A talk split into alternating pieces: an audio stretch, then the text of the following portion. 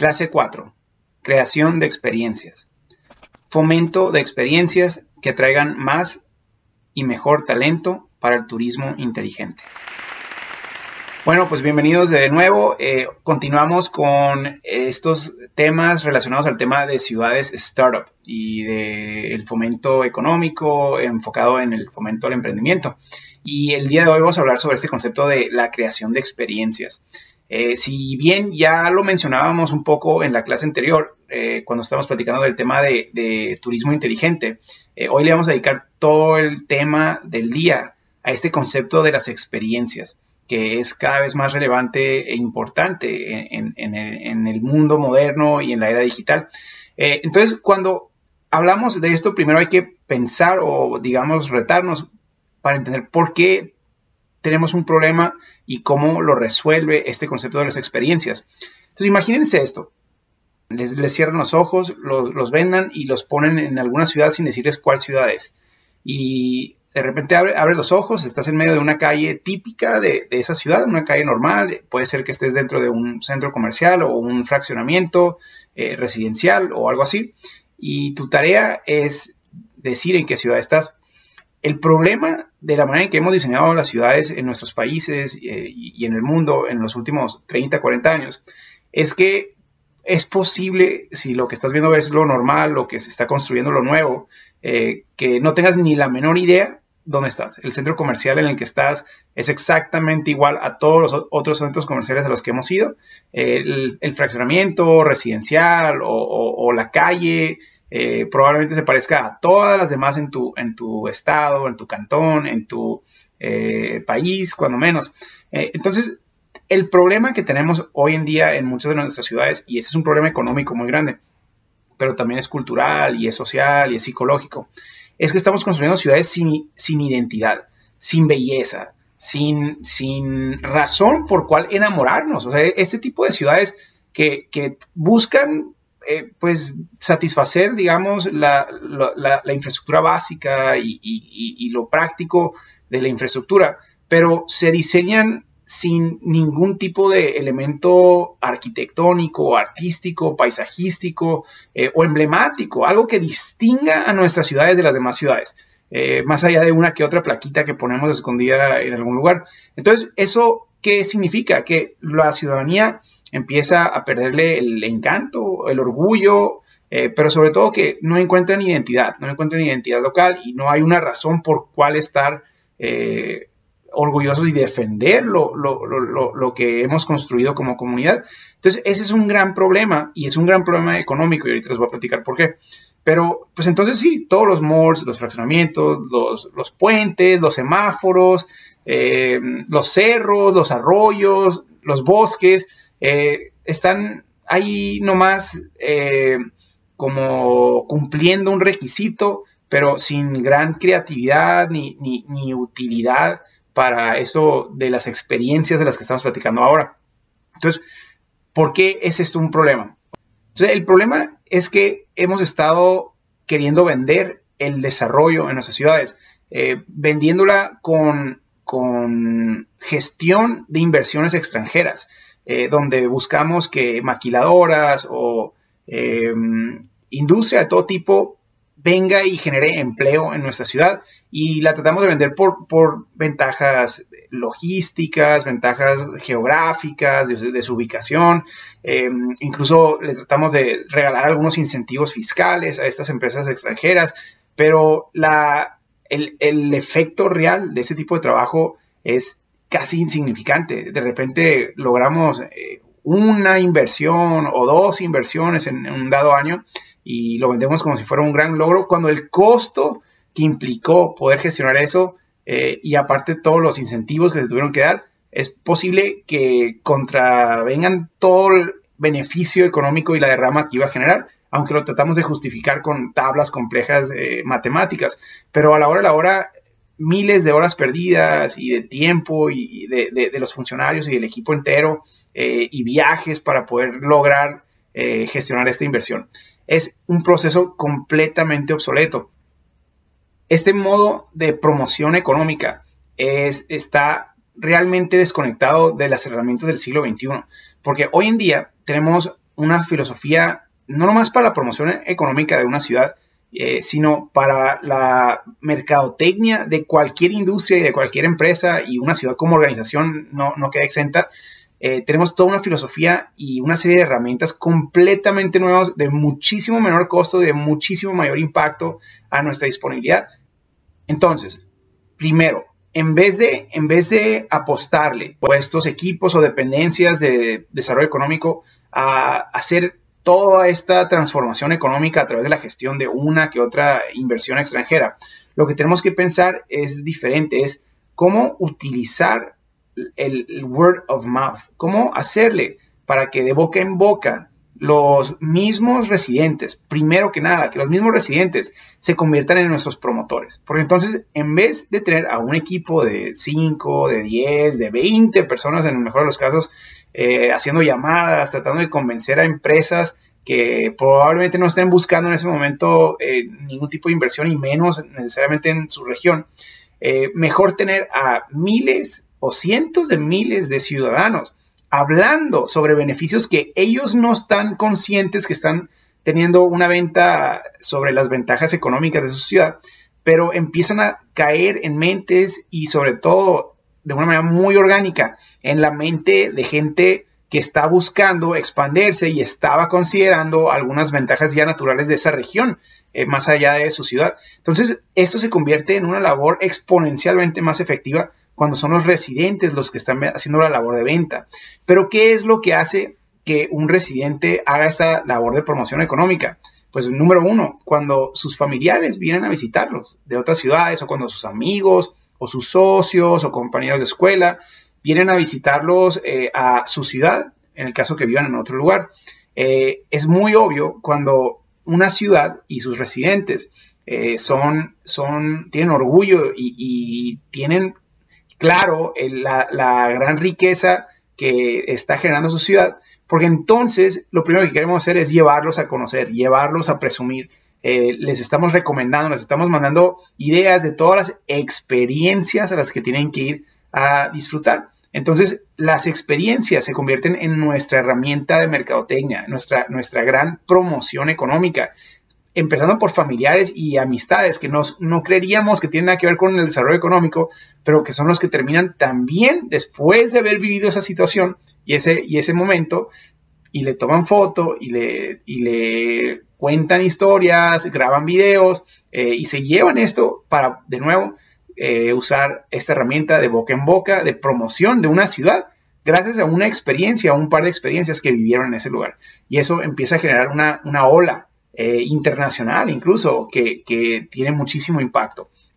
Y esto es aún más importante ahora que estamos en un mundo tan interconectado. Sea, eh, eh, históricamente eh, eran muy limitadas las opciones que la, gente tenía. O sea, las familias nacían en una ciudad y realmente se reubicaban a lo mejor de, cuadra o de ciudad una vez en su vida. Y cuando viajábamos, pues estábamos limitados a lo que nos alcanzara en nuestro presupuesto, sobre todo si tenía que ser un presupuesto limitado, pues manejando.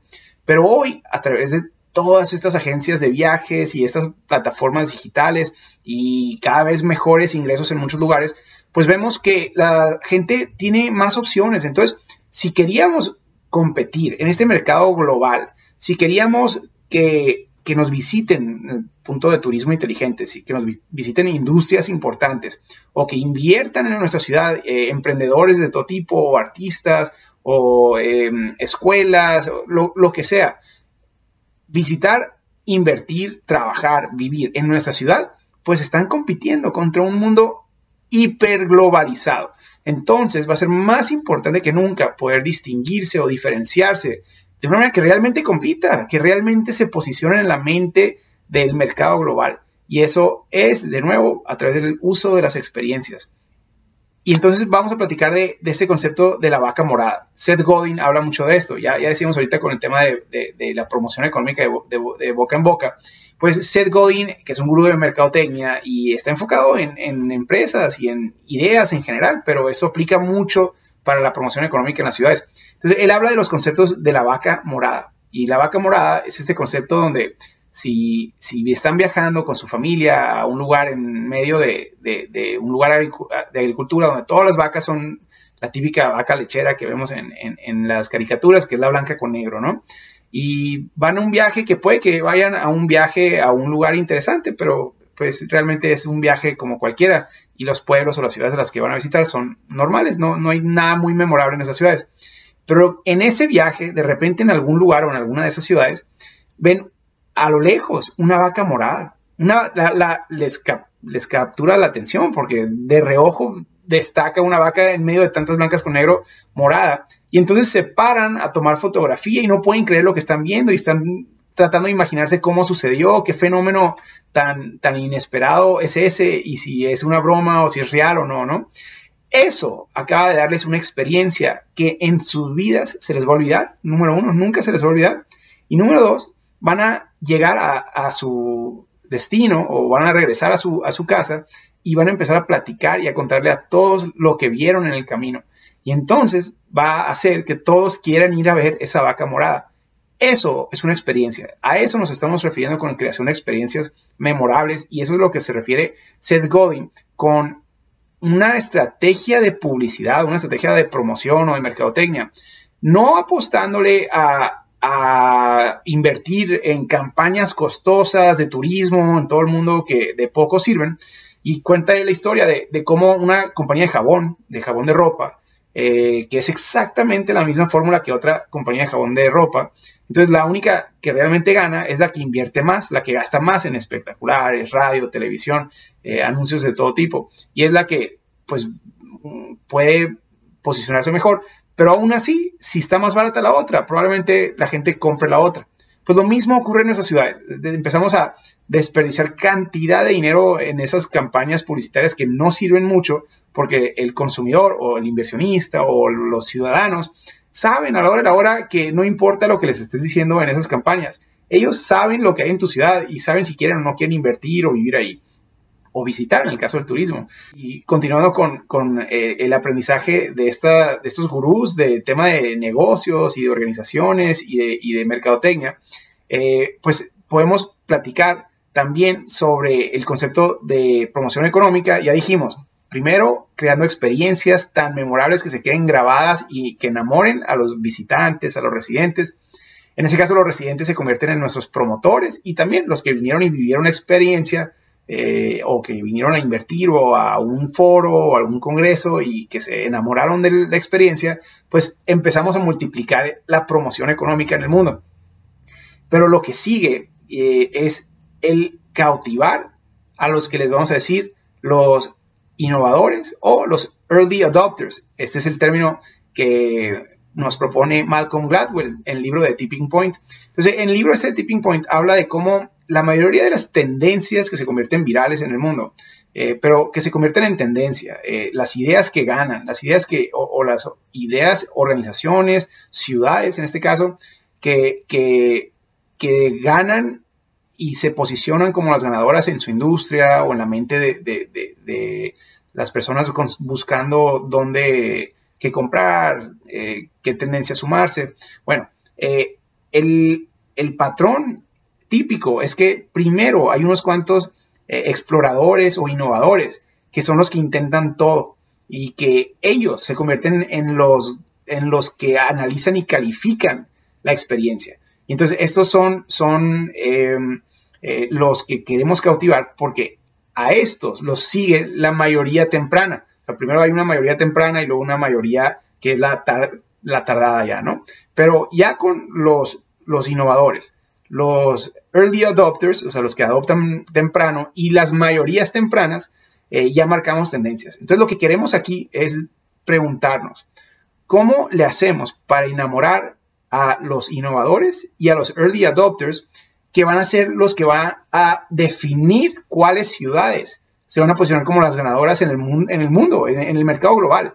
Y estos son a los que nos hemos estado refiriendo y refiriendo, que es la clase creativa.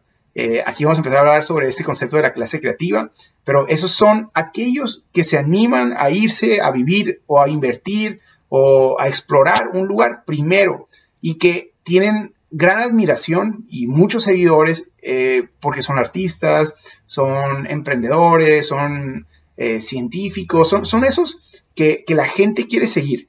Pero estos, que son los que tienen más opciones en el mundo de dónde trabajar, dónde vivir, e incluso rompen reglas, entonces no, no están atados a un lugar específico y viajan mucho. Entonces, estos se convierten en los vendedores más importantes para la promoción económica.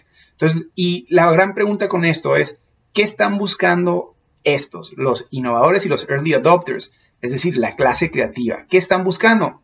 La respuesta, la gran respuesta, la creación de experiencias.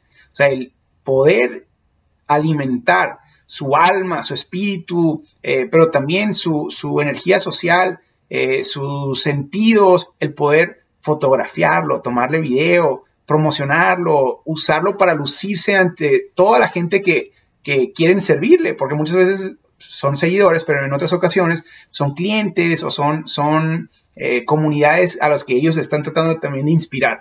Entonces, el poder darle experiencias y crear experiencias en una ciudad va a enamorar a estos, que son los vendedores más importantes para la promoción económica. Y, no, no, me refiero nomás al tema de turismo y de viaje. O sea, esos también hay que enamorarlos cuando estamos hablando de, emprendimientos, de inversionistas.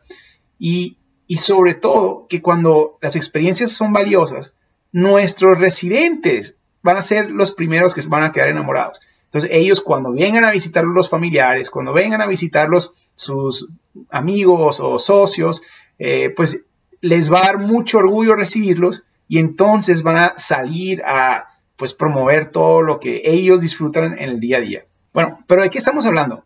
¿Qué, qué son estas experiencias? ¿A qué nos estamos refiriendo? Bueno, hay diferentes tipos de experiencias. En el manual ponemos varios tipos.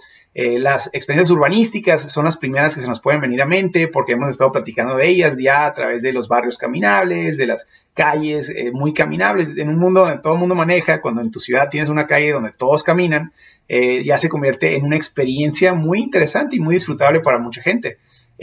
y también cuando tienes una calle muy bella, muy bien diseñada, con arquitectura, con paisajismo, con una vegetación extraordinaria, pues también en un mundo donde a, la mayoría de las calles las dejamos aburridas, sin nada de identidad, ya se convierte en una experiencia que se queda grabada. Eh, y es el caso, digamos, de la Avenida eh, Reforma en la Ciudad de México, como una calle con, con glorietas, con monumentos, con aceras extraordinarias eh, y con muchísima arborización, pues ya se convierte en un gran atractivo no nomás para turistas, es más, es lo de menos turistas, para inversionistas, todos quieren tener su edificio ahí. Y, mucho de esa inversión, de esa gran eh, detonación económica que, surgió en, ese, en esa calle, resultó por la remodelación de la calle, por la remodelación de los espacios públicos de la calle. Ni siquiera hubo cambios de normas ni de incentivos fiscales. Fue el embellecimiento, o sea, ese es el potencial de una buena experiencia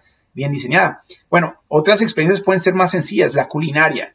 Eh, y lo vemos, por ejemplo, en un lugar como eh, el Valle de Guadalupe, en Baja California, México.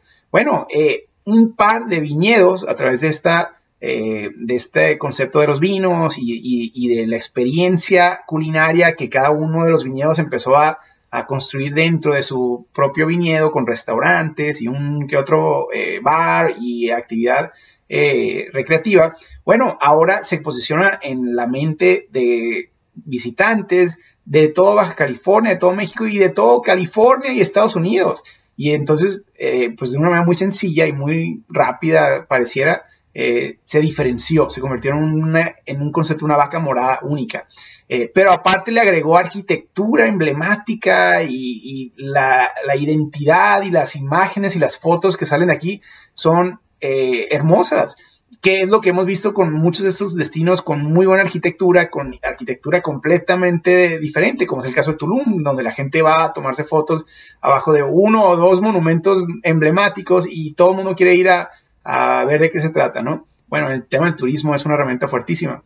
Eh, pero hay otro tipo de experiencias. Están las experiencias artísticas, lo vemos en el caso de Winwood, que lo vamos a seguir mencionando, porque es completamente única esa, esa experiencia en una colonia donde todos los edificios son un mural y un mural extraordinario. Ninguno es más o menos ni con un gusto ni con una paleta de colores eh, cuestionable. Todos los murales, y son cientos o miles de murales dentro de un, par de manzanas, eh, cada uno de ellos es una obra de arte, entonces la gente disfruta la experiencia y empezó como turismo, pero ahora hay una cantidad de emprendimientos artísticos, recreativos, culturales, eh, culinarios y una gran cantidad de inversión residencial y comercial en la zona. Todo porque se generó esta eh, idea artística. Pero tenemos experiencias también ambientales y recreativas. O sea, cuando una ciudad como la que vivo yo en Tucson le apuesta a que todas las montañas en su alrededor y todos los arroyos, todos los han convertido en un gran espacio público, o sea, con una, eh, una inversión y con un cuidado impresionante en el tema del manejo ambiental, pero con senderismo, con letreros, con eh, promoción de los sitios y de, los tipos de veredas y senderos a los que se les recomienda ir, eh, con ciclorrutas en algunos casos y con sitios así que que se convierten en, un gran eh, escape de la vida urbana y todo dentro del entorno de la ciudad. Eh, entonces, ese es el poder de una buena estrategia ambiental también, que, le da, distingue a una ciudad cuando las demás simplemente dejan los arroyos y los cerros medios escondidos atrás. Eh, pero bueno, a esto le agregamos todo tipo de experiencias. Aquí, en nuestro mundo moderno, la clave de mucho de ello va a ser hacerlo lo más fotografiable posible, lo más instagramiable posible. Por entonces Instagram y las redes sociales se convierten en una de las herramientas de promoción económica más poderosas que cuestan cero. en vez de seguir gastando en esas campañas de tanto costo y tan poco impacto, ahora los mismos ciudadanos se convirtieron en los promotores no nomás turísticos, sino de la calidad de vida de nuestras ciudades. Y eso eh, no tiene comparación y no hay ningún presupuesto que vaya a comparar cuando tenemos las experiencias correctas en nuestra ciudad. Eh, un ejemplo interesantísimo de cómo esto ni siquiera tiene que ver con, con presupuestos es la ciudad de Portland, eh, que se destaca por sus áreas verdes y sus espacios públicos, pero tiene una historia del parque más chiquito del mundo. Y es un parque de ese tamaño, para los que no lo ven, es de menos del metro cuadrado. O sea, el parque entero es menos de un metro cuadrado. Imagínense lo que estoy diciendo. Se llama Mill End Park y es un parque en medio de una calle que en algún momento fue un bache. Era un hoyo en la calle que a algún vecino se le ocurrió ir a sembrar un árbol como una burla al gobierno y que de repente empezó a cobrar vida y empezó a generar leyendas de cómo un duende sale de ese salía de ese, de ese parque y que lo protegía y de repente empezó a generar todo tipo de, bromas y de historias locales que se han convertido en parte de la, del orgullo y la identidad de la ciudad. Entonces, mucho de esto no es dinero, no es, no es presupuesto, no es gastar, es creatividad. Y esa es la gran lección del mundo futuro, de, de las experiencias. Un mundo que cada vez va a tener más automatización y más impresión de 3D y menos necesidad de manufactura y pareciera que nos vamos a quedar sin trabajo todos. Bueno, nace una nueva necesidad llamada creatividad. Y entonces el uso de la creatividad, más allá del dinero y más allá de, las cosas históricas que hemos usado en la economía, en nuestra ciudad también. Hay que pensar diferente para ver cómo convertimos a nuestra ciudad en una vaca morada eh, y poder venderla de esa manera a través de una gran cantidad de experiencias para nuestros residentes y nuestros visitantes. Hoy vamos a empezar a platicar de, tareas de reflexión muy, muy eh, rápidas que se las recomiendo y si tienen alguna de interés que puedan eh, mandarme para retroalimentarles, me encantaría conocer sus casos. Eh, en este caso les quisiera preguntar, ¿con qué experiencias extraordinarias cuenta hoy su ciudad? O sea, que pudieran realmente presumir. O sea, si alguien los, si yo los visitara, si alguien los visitara, a dónde llevarían a los visitantes para presumirles eh, las experiencias que ustedes les da orgullo de su propia ciudad. Entonces esa es la pregunta del día. Eh, nos vemos en la siguiente clase.